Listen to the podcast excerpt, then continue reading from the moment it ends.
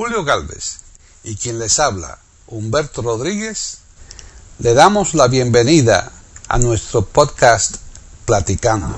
Iberoamérica.com y radiogeneral.com les presenta el personaje que vamos a hablar hoy, que es Jacinto Guerrero Torres. Aquí en Platicando Podcast, rescatando música olvidada.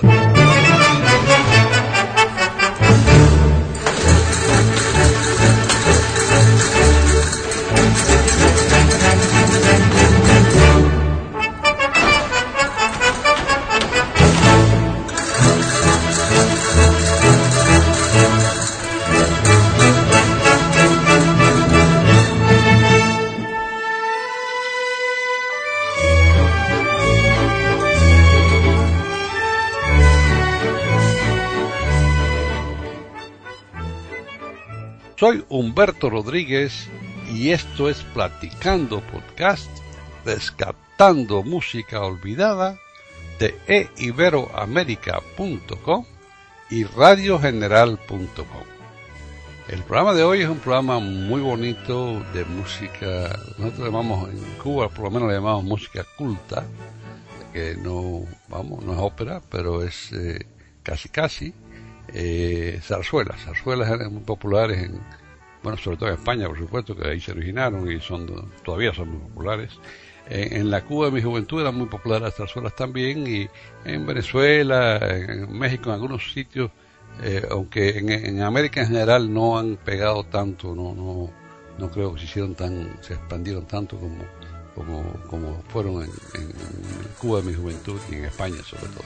Pero para hablar de eso tenemos aquí a alguien que sabe mucho de la música y que ya ha estado con nosotros muchas veces, que todos conocen, Antonio Cuellar Cruz, de Talavera Reina, en la provincia de Toledo, en España. ¿Cómo andas, Cuellar? ¿Cómo está todo? Pues muy bien, y además hoy el personaje que tenemos es de la provincia de Toledo. Ah, sí, pues entonces casi vestido tuyo.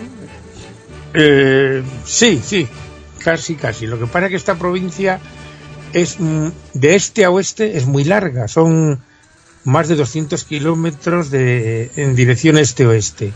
Sin embargo, norte-sur es más cortita. Y yo estoy casi en el extremo oeste de la provincia y del personaje que vamos a hablar hoy, que es Jacinto Guerrero Torres, un compositor de zarzuela, muy popular y muy famoso, eh, su pueblo está en, un poco al sureste de la capital, digamos camino, camino de Ciudad Real, que está al sur de Toledo, pues está este pueblo que se llama Jofrín, un pueblo muy pequeñito. Pero ahí nació Jacinto Guerrero un 16 de agosto de 1895. En una familia pues humilde, el padre era sacristán, la madre era bordadora, pero debían, por lo que yo he leído, debían tener un carácter muy alegre, muy, muy nervioso, muy, muy animado. Y los padres y tal. Y los chicos, pues salieron, eran cuatro hermanos, salieron también de ese estilo. Mm, el padre, que era el padre que era sacristán, pero además era el director de la banda del pueblo.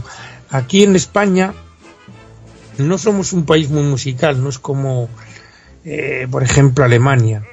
Yo me acuerdo hablando con gente que hasta en Alemania, aquí en España hay mucho, mucha gente que emigró a Alemania en los años 50 y 60, luego volvió aquí, eh, antes de jubilarse, muchos fueron allí para sacar un dinero, luego montar aquí un pequeño negocio y tal, otros ya se jubilaron allí y han vuelto para acá, otros han quedado y tal.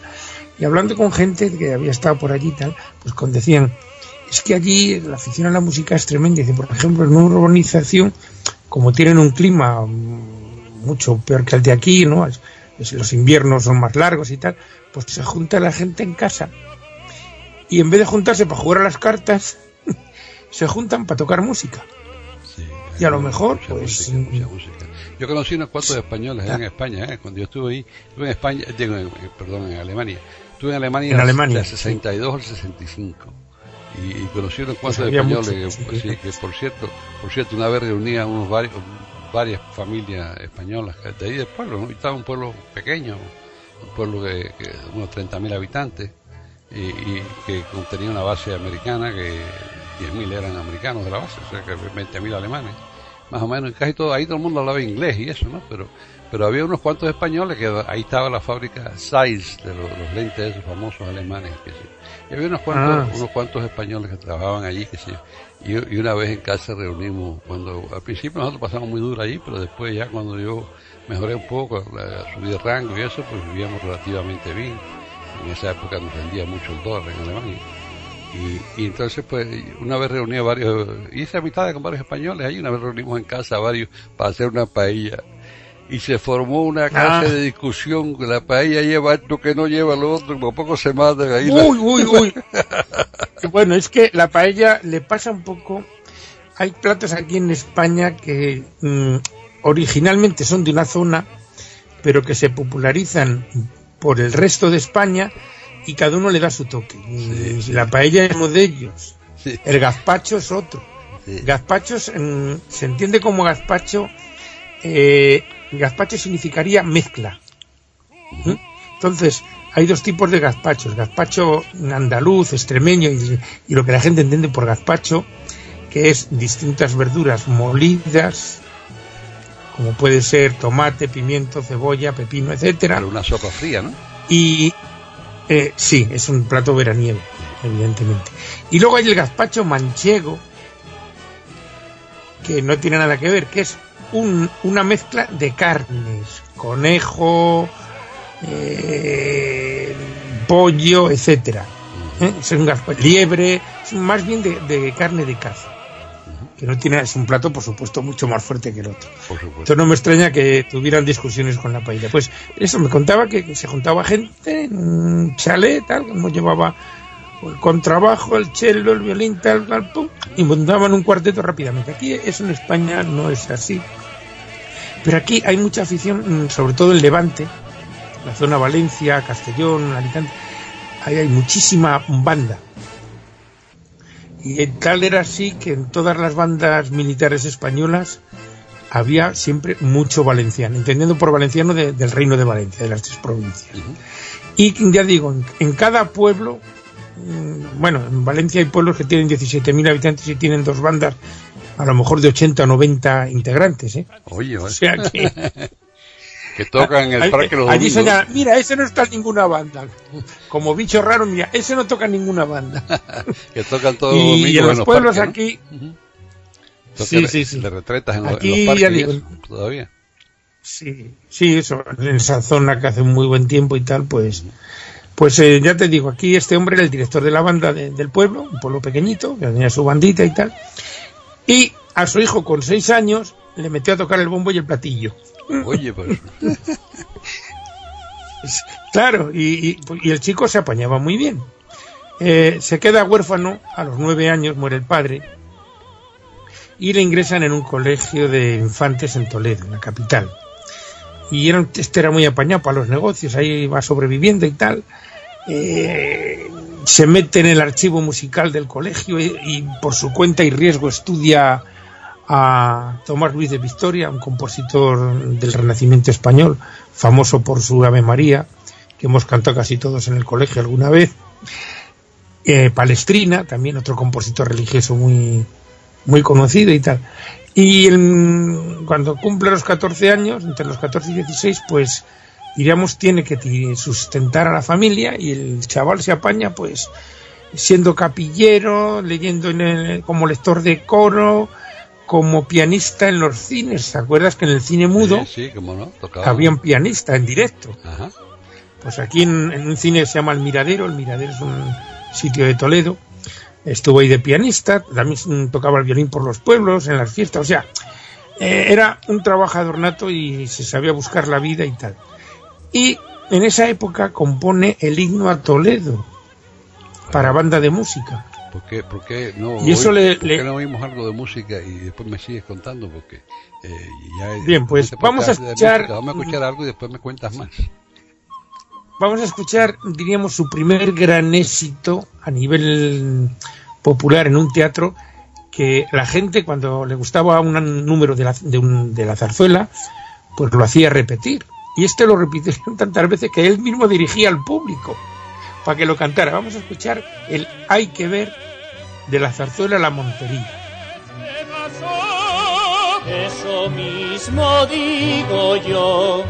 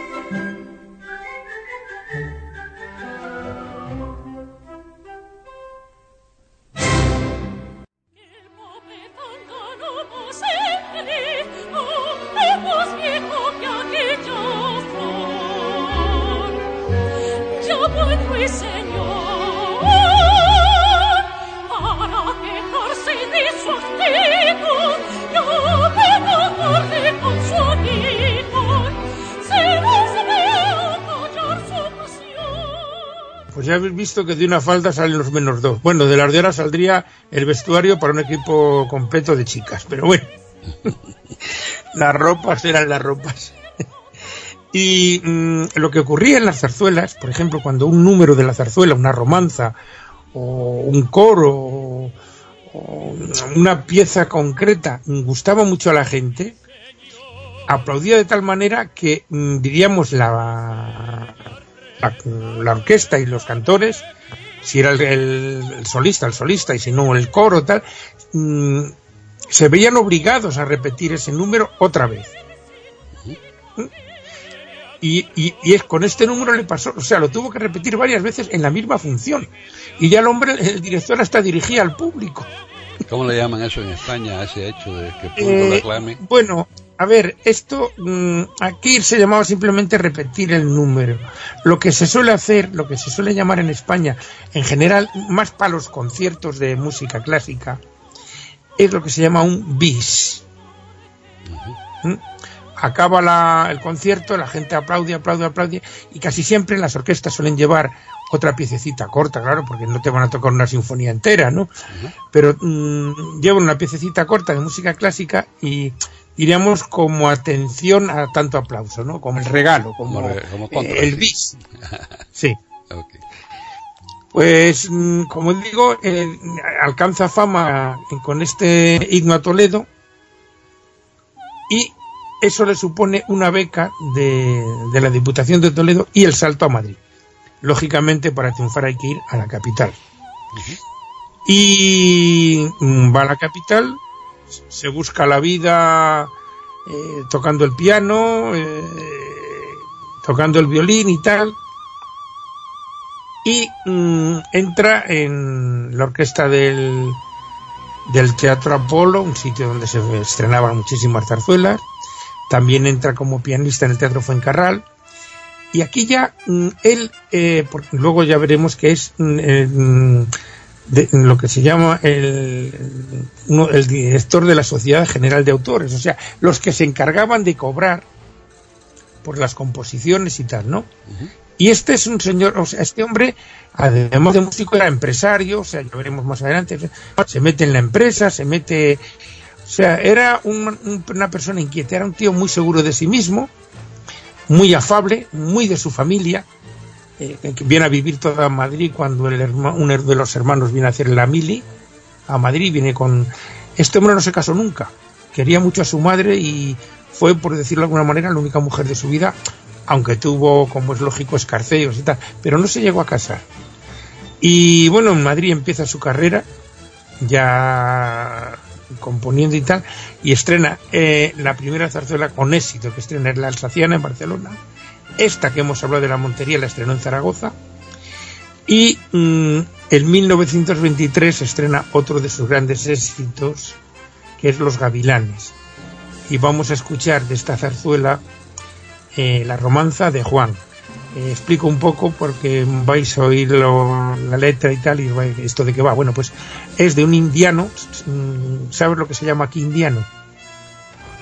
Un indiano era una persona que salía de aquí a hacer fortuna a América. Y bueno, algunos volvían ricos, otros no, claro. Entonces al que volvía rico se le llamaba indiano. Y bueno, pues a veces era el protector del pueblo, ¿no? El mecenas del pueblo y tal. Y eso es lo que más o menos esta zarzuela va de eso. Y vamos a escuchar una de las romanzas de Juan, iríamos ofreciendo su riqueza al pueblo.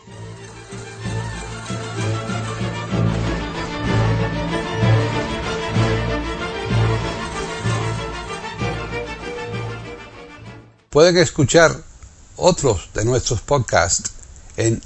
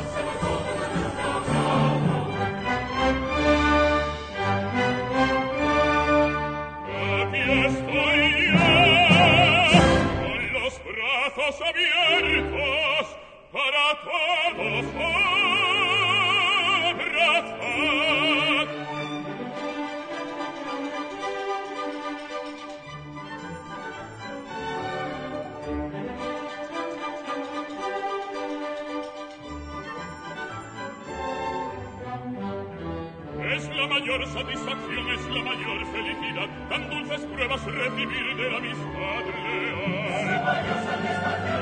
otra vez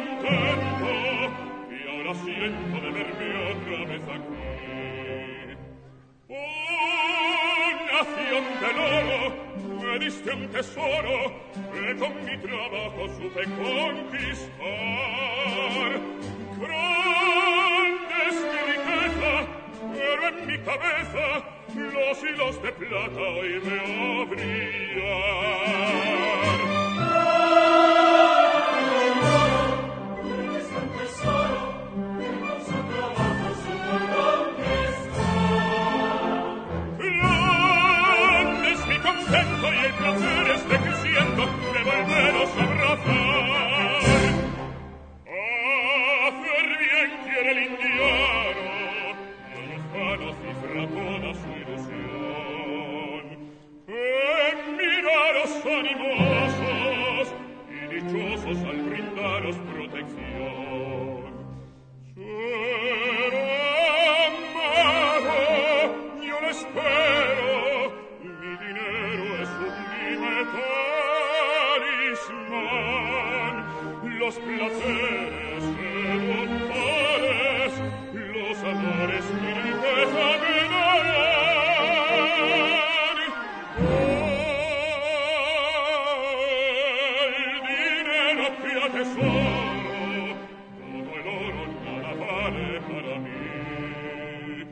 Comparado este contento, y ahora siento volverme otra vez aquí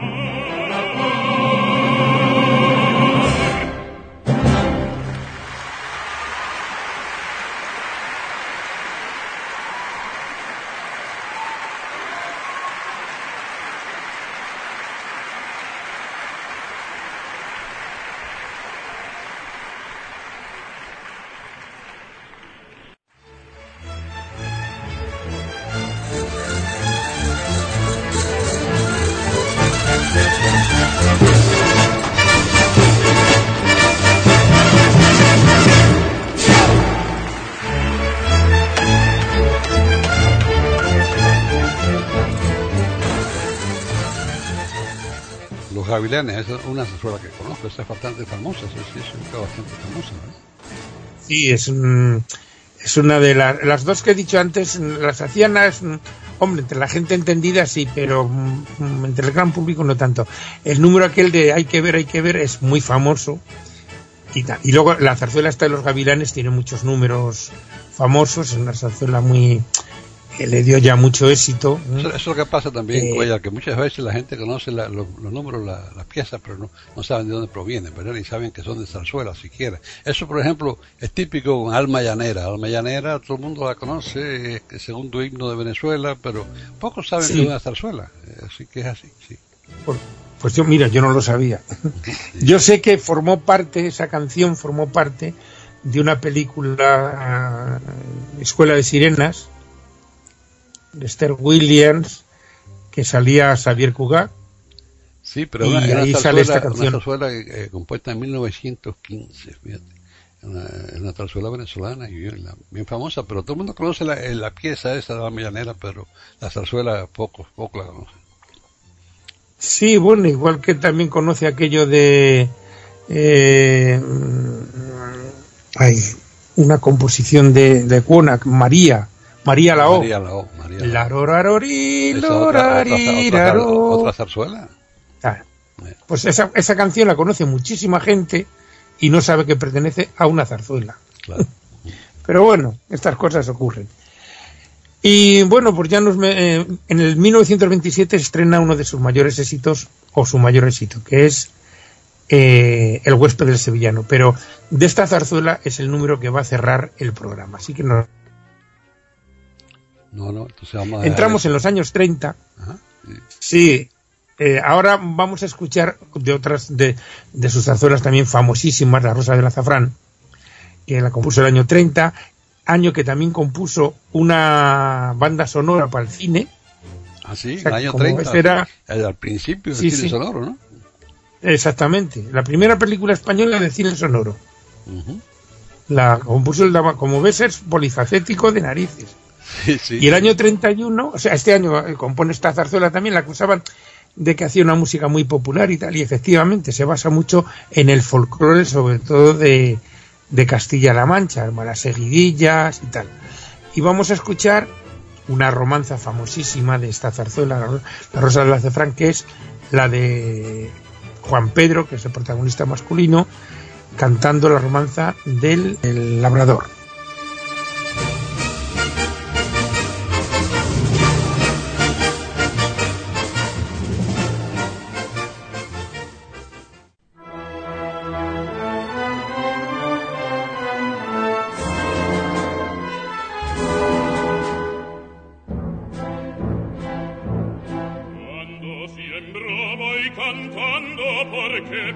ciò che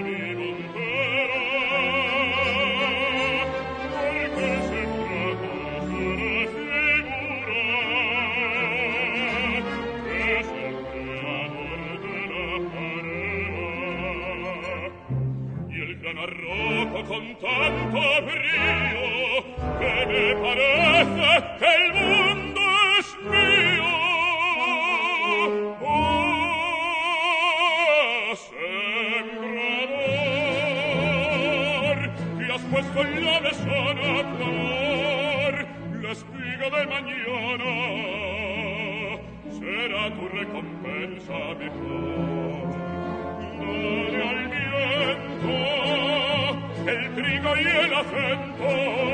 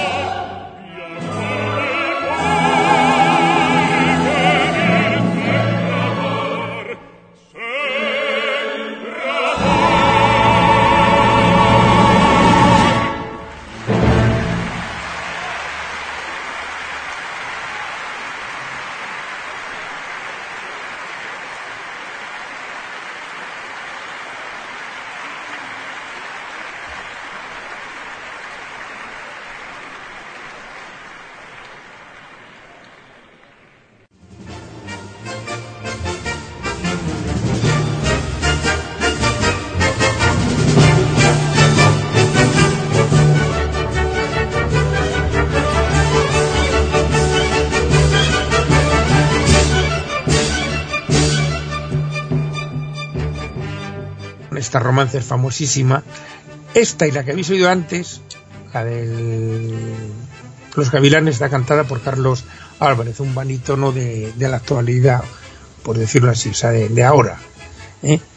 Y mm, bueno, pues los años 30 ya diríamos, salta a París, va a Argentina a presentar sus zarzuelas, revistas, también hacía muchas revistas, pero hubo ahí un jaleo en un lío con un tal Irigoyen, hubo tiroteos, bueno, y se fue de Buenos Aires a otras ciudades de Argentina y tal. Vuelve a España, eh, le hacen mm, director o presidente de la Sociedad General de Autores, eh, la encargada de cobrar los los copyrights, por decirlo de alguna manera. Y sí, y sigue haciendo revistas y tal, pero viene la guerra civil nuestra y se tiene que ir. Se va con la familia a París, luego va a San Sebastián, cuando acaba la guerra él vuelve a Madrid, sigue componiendo ya mm, sobre todo muchas revistas, eh, vuelve toda su familia también, y en el año 43 muere su madre, lo cual para él es un palo tremendo, ¿no? Sigue componiendo revistas y tal, compone La Blanca Doble, eh, Cinco Minutos Nada Menos y tal la loza lozana, etcétera, etcétera. Y tiene un periodo del año 46, mm, le tienen que operar de un problema intestinal, porque después de lo de su madre, pues diríamos se deja un poco, fuma mucho, eh, no come bien, etcétera, y le trae como consecuencia esta enfermedad. Y muere muy joven, muere el año 51, muere con 56 años.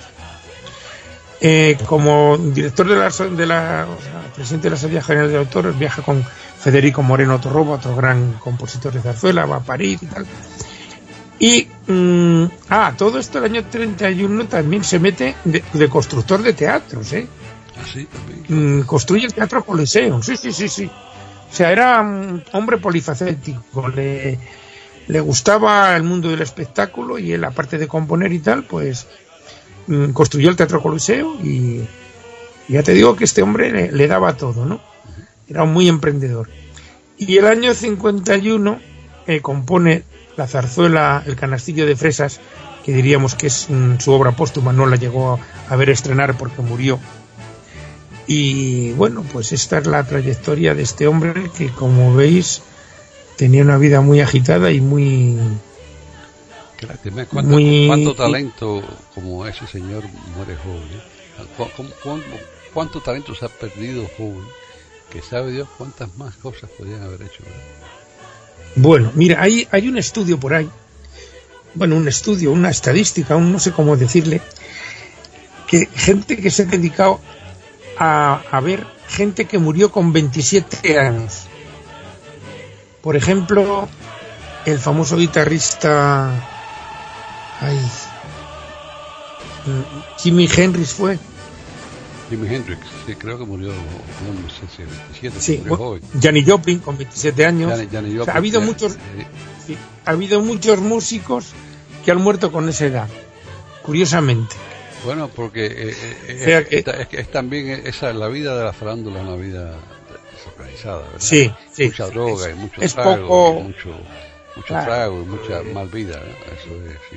Mm, viajes para acá, viajes para allá, y claro, la gente tiene que tomar, se tiene que dopar en una palabra para poder no, no tiene que hacerlo, pero muchos muchos caen en eso y además mucho éxito, dinero, cosas, pues son muchas tentaciones y, muchos caen en eso y es una lástima, pero otros no, otros mueren, porque mira, yo, pensando en México, por ejemplo, eh, sí, eh, vamos, hay, quien muere de, enfermedad, ¿verdad? Eh, eso lo sabemos. Eh, Pedro Infante murió de un accidente de, avión a los 40 años. Así que José Alfredo Jiménez sí murió de 47, pero de enfermedad, de cirrosis hepática. O sea que hay, de todo, ¿no? Pero eh, en general la farándula lleva a una vida azucarizada y con mucho dinero el éxito sí, sí, es una vida... también es, difícil de asimilar y hay muchos factores. Hombre, hoy día hay muchos adelantos, hay muchas cosas, pero en esa época en esa época era de hombre con 56 años nada más, o sea que... pero le dio tiempo a hacer cosas, ¿eh? Como habéis visto, le, le dio viento tiempo a, ya te digo, a...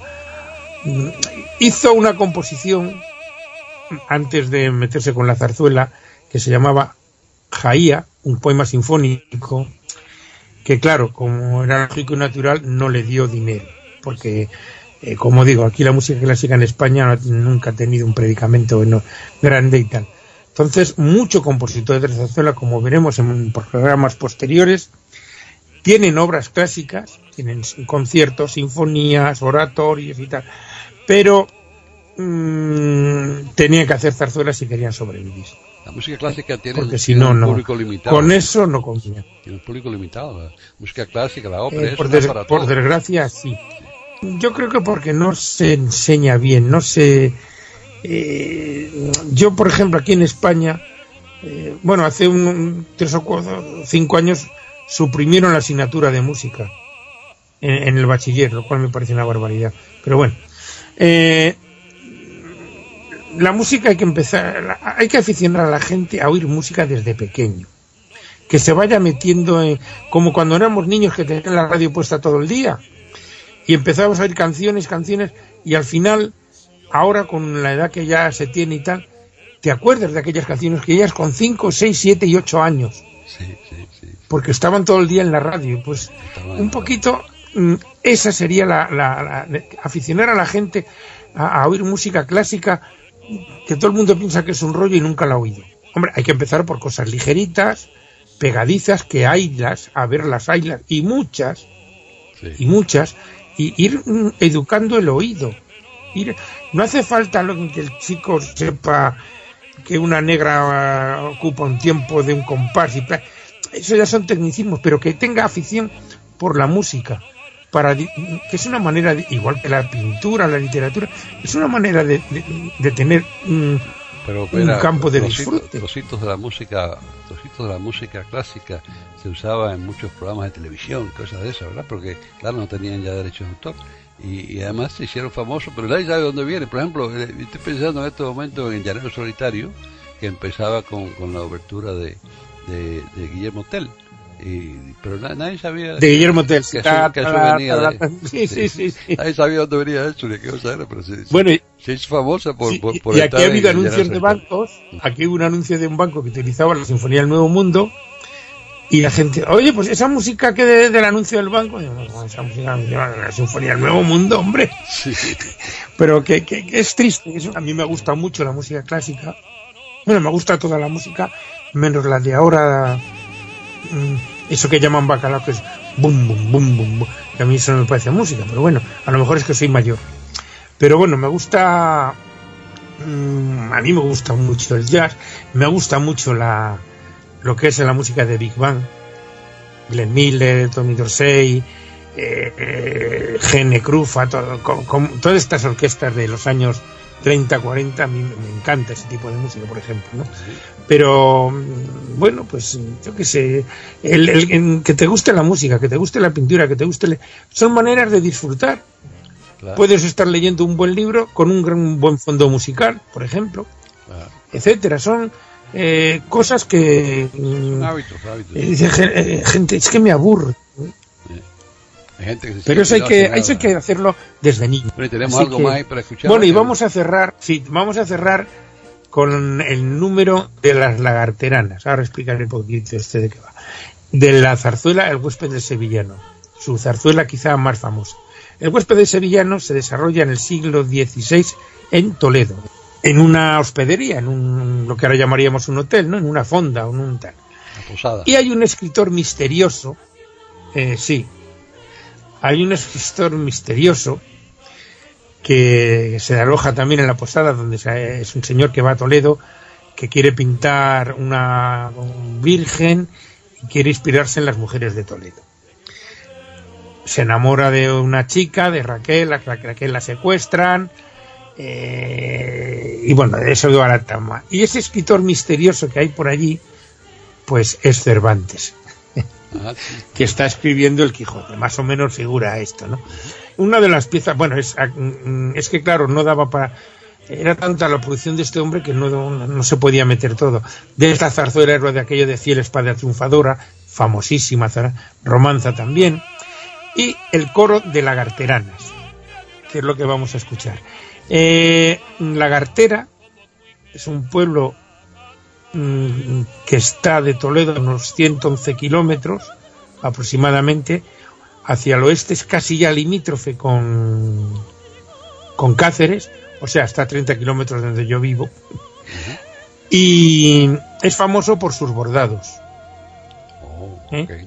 por los bordados y por la por la por la vestimenta de las mujeres la- que le pasa lo que a la canción que hemos ido al principio llevan varias capas las faldas y mm, se visten las mujeres se visten de, de lagarteranas con el traje típico el primer domingo de octubre que se celebra la Virgen del Rosario que es la, la patrona de ese pueblo bueno pues eh, mm, este número representa una especie de, de caravana de comerciantes que traen bordados de lagartera y cerámica de Talavera. Oiréis las dos lagarteranas, somos venimos todos de lagartera y traemos con, eh, mercancías de lagartera y de Talavera.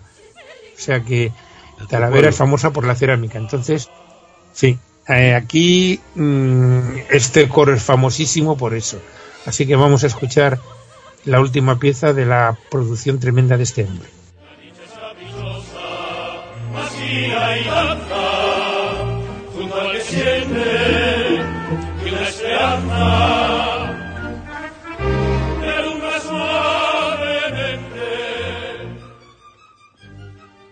Pueden escuchar otros de nuestros podcasts en eiberoamerica.com.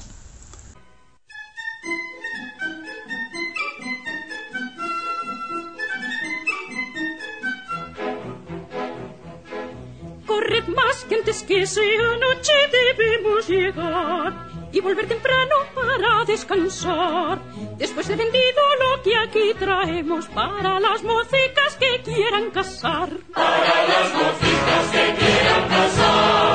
Toledana traigo para ti unas caras con las que serás la mujer más feliz que pueda la más Toledana traigo para ti. Lagarteranas somos, todas de lagartera. Traemos mercancías de lagartera y de talafera. Lagarteranas somos, nacimos todas en lagartera. Lindos encajes traigo de lagartera y de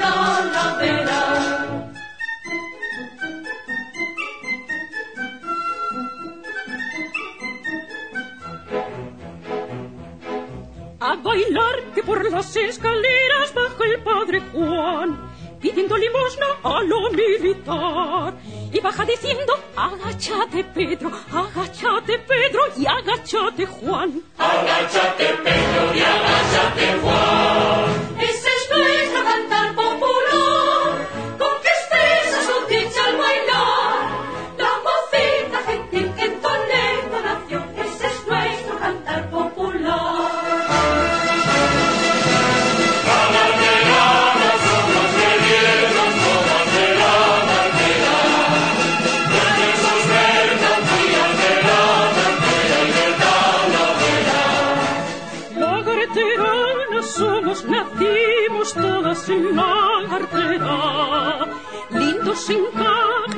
Encajes traigo de lagartera y de talavera. Lagartero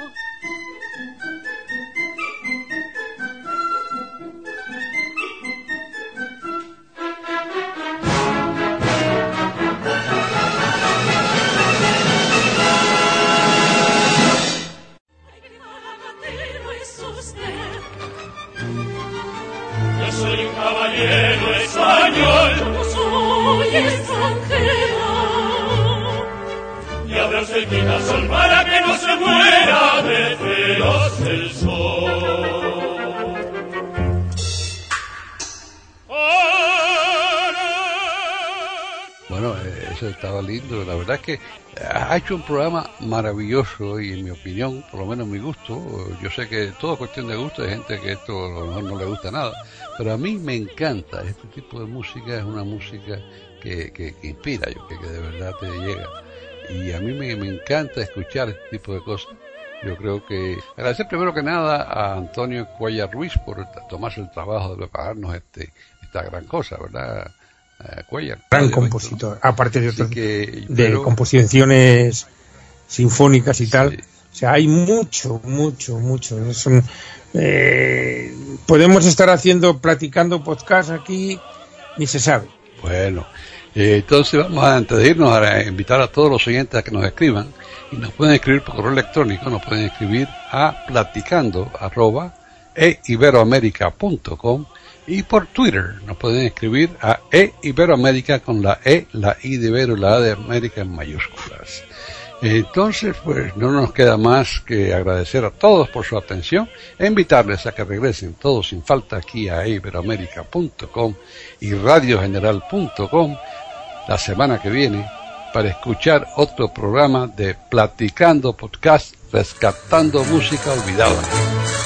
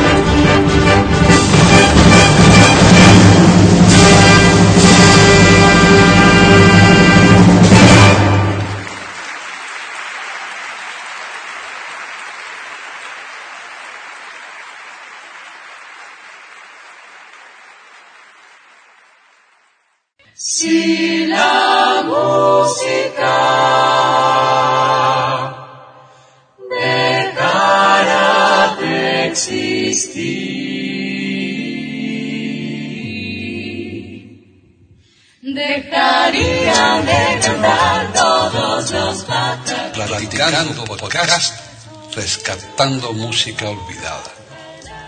Aquí encontrarán compositores e intérpretes de antaño.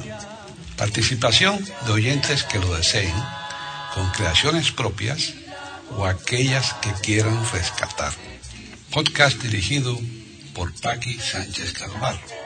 Edición de audio a cargo del productor Julio Galvez Manríquez.